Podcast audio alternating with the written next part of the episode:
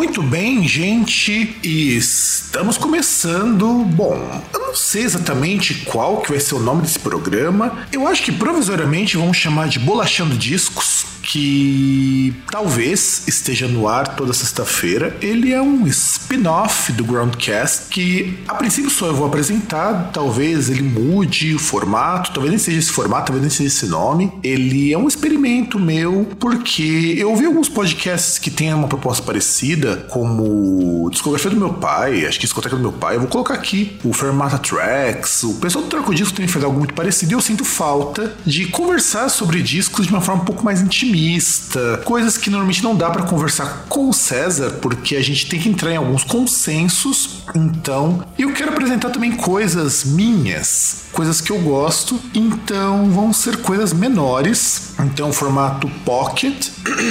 Minha garganta tá horrorosa, então não reparem. E assim, não sei como vai ser esse formato, talvez ele mude de um programa para o outro. Eu vou testar algumas coisas, talvez dê certo, talvez não dê, mas vamos chamar de bolachando discos, pelo menos pelos próximos quatro programas. E este programa, ele vai ser um programa, como é o nosso primeiro, sobre a minha banda favorita, o Moonspell. Então vamos falar de três discos, quer dizer, vamos não, eu vou falar de três discos para vocês, que na verdade Moonspell é uma banda muito querida por mim, mas é engraçada a minha relação com o Moonspell, porque eu não gostava muito do Moonspell. Eu vou ser bem sincero com vocês, eu lembro que teve um especial do Moonspell lá para os anos de 99, na MTV, se eu não me engano. Eu até dar uma pesquisada aqui, ver se é isso mesmo lá no, no, final do Fúria Metal. E qual que é o problema que nós que tinha aqui? Era uma época que eu só escutava power metal. Era uma época que eu só escutava essas bandinhas assim melosas. E eu lembro que eu não dei muita atenção. E eu acho que o que, que deve ter rolado porque eu vi o especial do Moonspell e eu caguei para isso. Eu lembro que acho que alguém me tinha me dito que parecia com Type ou Negative. E eu não gostava de Type nessa época. Por alguma razão eu não gostava de Type. Não sei se é porque eu achava que aquilo era muito forçado para mim. Depois, muito tempo depois, eu passei a gostar para caramba. Então, me julguem. Eu sei que eu passei a gostar do Moonspell. Se você não conhece o Moonspell, que vai fazer show aqui no Brasil, talvez quando esse programa for ao ar, talvez já tenha feito. O Moonspell é uma banda portuguesa que começou lá como um grupo de black metal influenciado muito pelo Celtic Frost, pelo Bathory, e foi trocando o som deles, depois sendo influenciado pelo Gothic Rock, e hoje tá num termo bastante interessante, que é uma banda mais heavy metal, por assim dizer. E aí, meu primeiro contato com Moonspell foi a partir do, de, do disco, não, de um clipe que eu tinha visto no final do Riff MTV de Nocturna. E eu lembro, eu acho que naquela época eu já tava curtindo uns, uns sons góticos, tava curtindo of Mercy, The Mission, e eu tinha achado do caralho aquilo ali. Eu acho que no mesmo dia eu tava vendo junto com meu irmão o clipe de Violent Revolution, ou era o clipe de Killing Ground do Saxon, eu não lembro agora exatamente. Eu tava vendo um desses clipes lá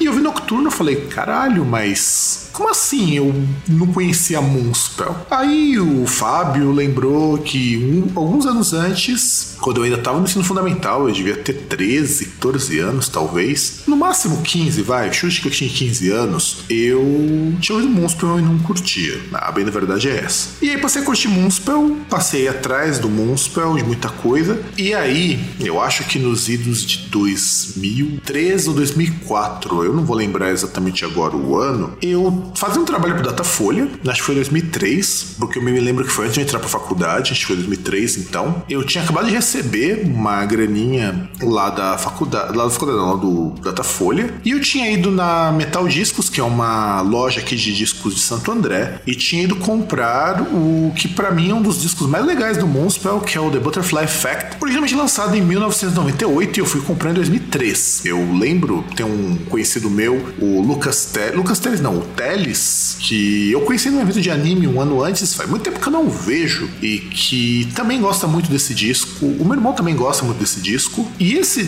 trabalho deles é baseado no efeito borboleta. É, no encarte dele, inclusive, tem uma fórmula do efeito borboleta que eles foram consultar, que é aquela coisa que diz que o bater de asas em uma borboleta pode influenciar e fazer um tornado no lugar do mundo. Não é exatamente isso a teoria do caos. A teoria do caos ela é muito mais complexa do que isso, e, e, a tônica do disco é meio que baseada nisso, mas as músicas variam muito. Tem música que fala sobre masturbação, tem música que fala sobre o processo de desumanização. Eu acho ela muito interessante, inclusive. Existe, quando a gente fala da ideia do efeito borboleta, hum, eu lembro que eu tinha lido alguma coisa, acho que faz uns bons anos, acho eu, uma coisa interessante falando sobre a teoria do caos, efeito borboleta. E é interessante a ideia da teoria do caos porque você tem como prever eventos aleatórios, como que eles vão ocorrer. Então, essa ideia da aleatoriedade, ela é previsível. É uma coisa meio esquisita de explicar. Tem, tem alguns conceitos bastante estranhos. Eu lembro que eu li muito sobre isso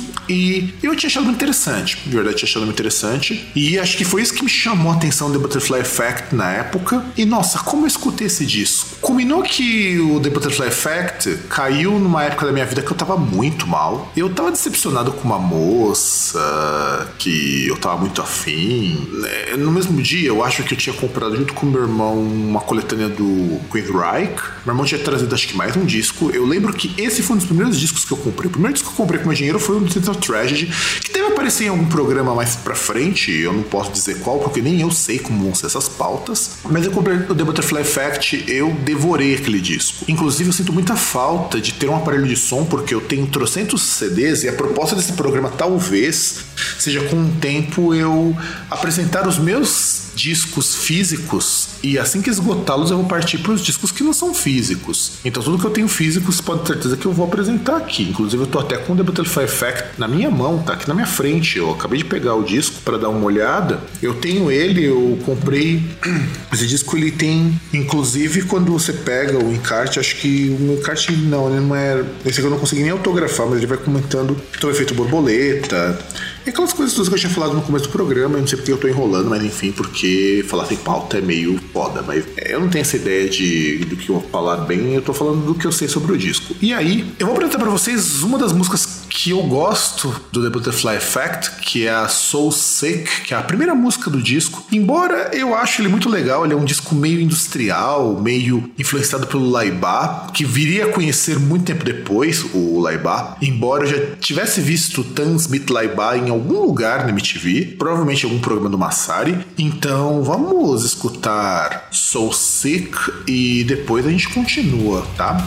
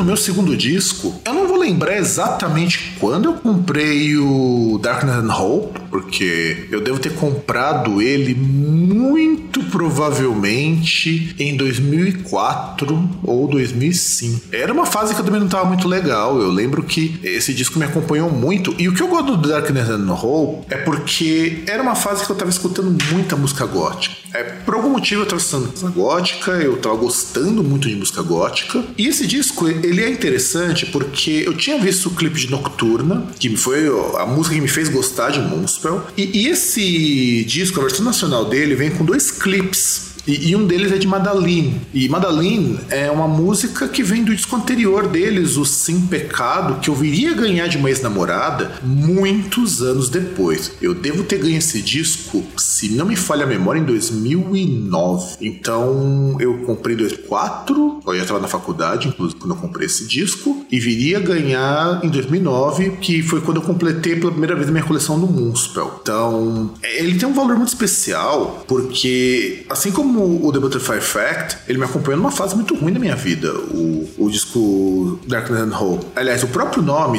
Trevas e Esperança, ele me acompanhou bastante. E o que acontece também é que, graças ao Moonspell, eu fui apresentado ao Madre Deus, porque na versão brasileira vem com o cover de Senhores da Guerra. Diferente da versão americana, que eu tinha ouvido no programa Backstage, de Mr. Crowley, que é uma versão muito legal, inclusive o tecladinho é muito parecido. O César não gosta dessa versão, eu sei que ele não curte Mr. Crowley cantado pelo Moonspell. Eu acho do caralho, é muito bem feito. Meu irmão também gosta muito, principalmente quando aquela coisa Mr. Crowley, aquela voz meio type ou negative. E para mim é um dos melhores discos do Moonspell, embora o The Antidote, lançado depois, é muito bom também. Também foi outro disco que eu comprei com dinheiro de salário, aí eu já tinha já estava trabalhando, tra um emprego muito de merda, de passagem, que eu ganhava um pouco mais do salário mínimo na época. Então você faz as contas que em 2005, quando eu comprei o The Antidote, eu ganhava um salário que devia equivaler à época a um salário mínimo e meio. Minha mãe ganhava um salário mínimo com aposentadoria, então vocês já imaginem que o quanto que eu ganhava. Eu não chegava a ganhar 400 reais para trabalhar num lugar longe, acordar muito cedo, mas isso é um papo para um outro programa. Nessa época eu já estava fazendo graduação, fazia letras, muita gente não deve saber, ou se não ou sabe, eu já falei muito isso no Groundcast regular. E eu fui apresentado, por conta desse disco, a um escritor que eu adoro, inclusive. Eu quero ver se eu acho o livro dele para vender até hoje. Eu nunca fui atrás, mas um professor me ajudou muito a ler, que é o Mário Cesarini. Mário Cesarini, que morreu quando eu descobri que existia livro sobre ele, em 2006 ele tinha acabado de morrer. E eu descobri também, graças a esse disco, por causa da música que o Fernando Ribeiro musicou, um trecho lá do Mário Cesarini, eu descobri um outro grupo chamado Mão Morta, porque na música que a gente vai tocar, que é The Serpent in My Arms, tem o trecho Dorme, Dorme, meu menino, que vocês vão ouvir em Meio Mar de Sargassos, que mais vale o Marapino, que é a Serpente nos Braços, que ela é narrada, declamada, o que é que seja, pelo Adolfo Luxura Canibal, do Mão Morta. Então é para mim uma das coisas mais bonitas. Eu, eu, não vou nem tocar Nocturna, embora eu ame Nocturna, eu acho que para mim é uma música fudidaça, mas eu vou tocar para vocês The Serpent in My Arms, porque eu adoro. É, essa música, inclusive, ela é a última música oficial do, do Darkness and Hope. Depois você tem a bônus, que aí ela varia de disco para disco. Então, escutem um pouquinho aqui de The Serpent in My Arms, depois a gente volta com o terceiro disco do Moonspell para finalizar este programete.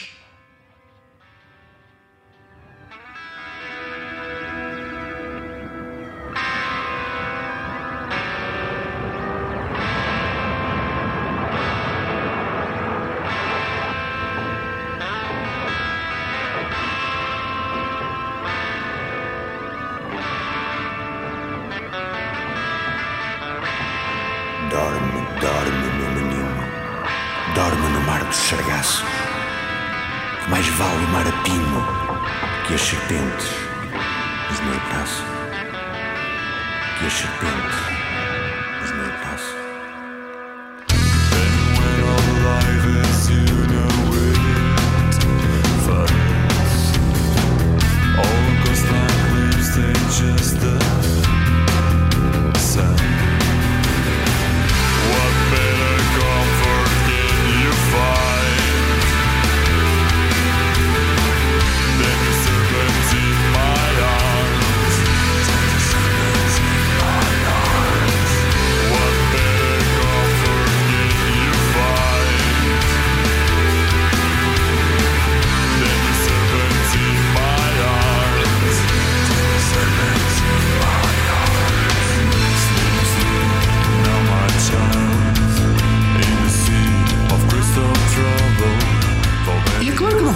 Deixar de expor o que para mim é um dos discos mais significativos do Moonspell. Eu lembro que eu comprei o Wolf Heart, que é o primeiro disco full do Moonspell. Eu comprei usado lá na Metal Discos, lá pelos idos de 2002, eu acho que foi por essa época. Que foi a mesma época que eu comprei Morbid Angel, mesma época que eu comprei, deixa eu lembrar, Imago Mortis. Eu quase comprei um God's Mad Sign do The Mission e eu me arrependo muito de não ter comprado esse disco até hoje, porque é um clássico inenarrável. E eu viria a conhecer muitos anos depois a sobrinha do Wayne Husey. O cara mora aqui em São Caetano. Quer dizer, eu acho que ainda mora, né? Não sei se continuou por aqui ou se ele voltou de vez pra Inglaterra. E o Wolfheart reflete uma fase do Moonspell que ele soava muito parecido com Bathory. Eu tava escutando esses dias Wolfheart, porque eu gosto muito desse disco. E meio que graças a esse disco que você tem clássicos como Vampiria, você tem clássicos como é, Trebaruna. Inclusive a versão brasileira não tem Trebaruna. Trebaruna não, é Até a Gina, que é uma música folk muito bonita. E eu só vinha conhecer Até a Gina porque eu baixei na época lá no Casar, porque vinha com um monte de vírus, aquela papagaiada toda. Aí eu fui escutar Até a Gina, que é uma canção que não vem na versão brasileira. Na versão brasileira, é, ela é substituída pela versão ao vivo de Opium, que por sua vez é parte do EP do Second Skin, que eu viria comprar muitos anos depois. O EP da Second Skin eu comprei Agora, eu não me lembro se este EP, o Second Skin, eu comprei quando eu fui para os Estados Unidos ou se eu comprei na Metal Discos aqui em Santo André. Eu não lembro agora, mas eu sei que eu comprei o EP do Second Skin porque eu já tinha o Sim Pecado, mas eu queria ter o EP do Second Skin porque é o EP duplo. Mas enfim, mas é uma frescura minha. E eu gosto desse disco porque é a transição do Moonspell Black Metal para o Moonspell Gothic Metal. Então você tem influências de Gothic Rock, de Folk Rock rock, de folk, de black metal e tem muito Bathory ali, muita influência de Bathory, muita influência de Celtic Frost. Ao mesmo tempo que você tem muita influência de Strife Mercy, eu acho Underarctic Alchemy uma das músicas mais foda. E, e, tem muita coisa ali, inclusive Marquês de Sade, eu era um autor que eu tava lendo muito na época, quando eu escutei Arctic Alchemy, e, e, isso me chamou muita atenção, o que me fez inclusive fazer meio que uma conexão com o Munspel. Eu gosto muito do Munspel por essa ligação com a literatura, eu sou um cara de letras, então o Munspel fala muito, conversa muito comigo. Então, eu acho que vou apresentar para vocês pra gente poder encerrar esses três discos, vocês vão escutar um pouquinho de Alma Mater, que é uma música que fala sobre a portuguesa, tem uma influência de Lusíadas aí que é bem legal. Então vamos escutar só um trechinho de Alma Mater, daqui a pouquinho a gente volta para poder fazer os devidos encerramentos. programa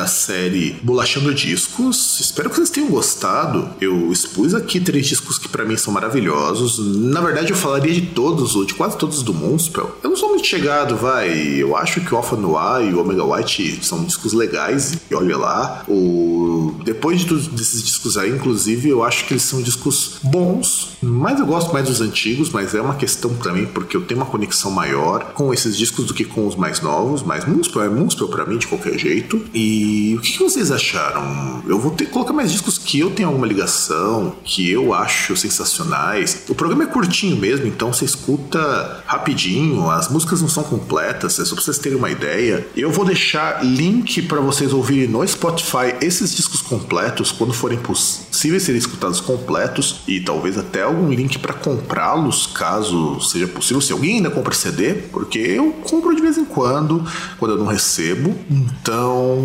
se você gostou desse programa, dá uma nota 5 lá no Apple Podcasts adiciona a gente no seu agregador de feeds, porque é legal quando tem uma atualização, você vê que a gente tem alguma coisa sobre isso. Eu também queria agradecer, espero que vocês gostem desse novo formato. Eu também espero gostar desse novo formato e investir nele. É um programa que vai sair uma vez por semana. A ideia é para tentar fazer três discos toda semana, apresentar um pouquinho e vocês conhecerem um pouquinho de coisas que me marcaram, discos que eu gosto muito, discos que eu escuto e falo, oh meu Deus, como esses discos eram foda.